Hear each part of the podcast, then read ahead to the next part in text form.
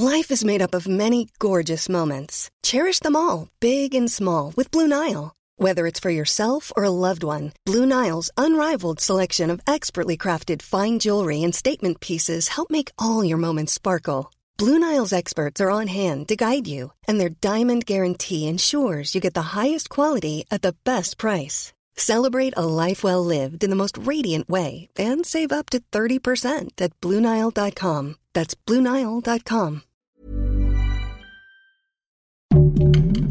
Heraldo Podcast, un lugar para tus oídos. Hoy, en primera plana, que siempre sí, AMLO da a conocer que sí vacunarán a los niños. Esto es Primera Plana de El Heraldo de México. Durante la conferencia mañanera de este miércoles, el presidente Andrés Manuel López Obrador anunció que su gobierno tomó la decisión de vacunar contra el COVID-19 a niños. Sin embargo, solo la aplicarán a los más vulnerables, es decir, a quienes tengan algún tipo de discapacidad o alguna enfermedad. Este anuncio se dio luego de que el subsecretario de Salud, Hugo López Gatel, dijera que no era necesario vacunar a menores, pues en caso de hacerlo le quitaban la oportunidad a un adulto mayor. En este sentido, López Obrador dio a conocer que, de entrada, el plan de vacunación anti-COVID será para al menos un millón de menores y que podrían comenzar en las últimas semanas de octubre, cuando hayan terminado de vacunar a mayores de 18 años. AMLO aseguró que van a tener suficientes vacunas para lograrlo y que sigue en pie sus objetivos de terminar de vacunar a todos los adultos antes de noviembre. Con información de Francisco Nieto. ¿Quieres estar bien informado? Pues no olvides seguir Primera Plana en Spotify para estar al día con las noticias más importantes.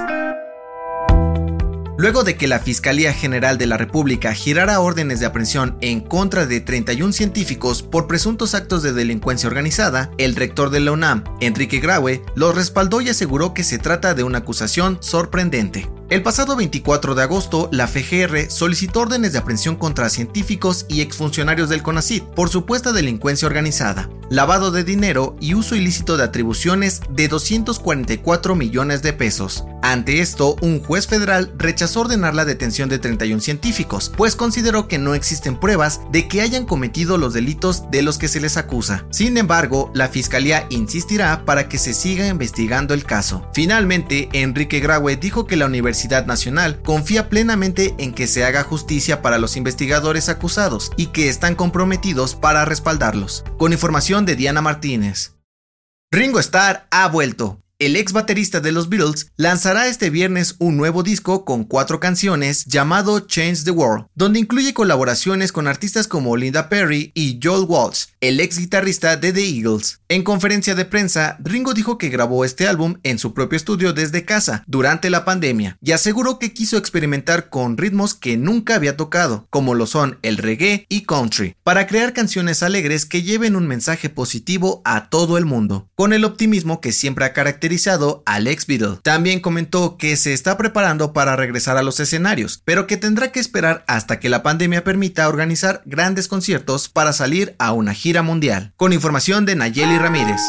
En otras noticias, el gobierno municipal de Tlalnepantla dio a conocer que otorgarán un apoyo económico por más de 9 millones de pesos a las 205 familias afectadas tras el derrumbe en el Cerro del Chiquihuite el pasado 10 de septiembre. En noticias internacionales, este miércoles se registró un sismo magnitud 5.3 al sureste de Australia, el cual provocó daños en edificios y casas en Melbourne. Hasta el momento, las autoridades no reportan víctimas mortales ni heridos. Y en los deportes, el gobierno de la Ciudad de México informó que el Estadio Azteca abrirá con un aforo del 75% de su capacidad para el Clásico Nacional entre América y Chivas el próximo sábado, por lo que podría haber más de 60 mil aficionados presentes.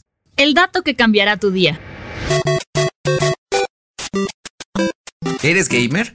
De acuerdo con un estudio realizado por la Universidad de Grand McEwan, las personas que juegan videojuegos tienen más probabilidades de experimentar sueños lúcidos, donde tienen el control sobre sí mismos, como un personaje. Según los especialistas, las realidades virtuales crean estos sueños, los cuales funcionan como mecanismo de defensa psicológico y ayudan a ser más creativos para resolver problemas en el mundo real. Yo soy José Mata y te espero en la próxima.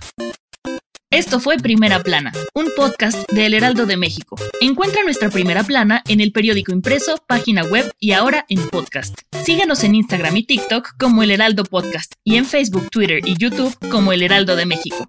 Hasta mañana.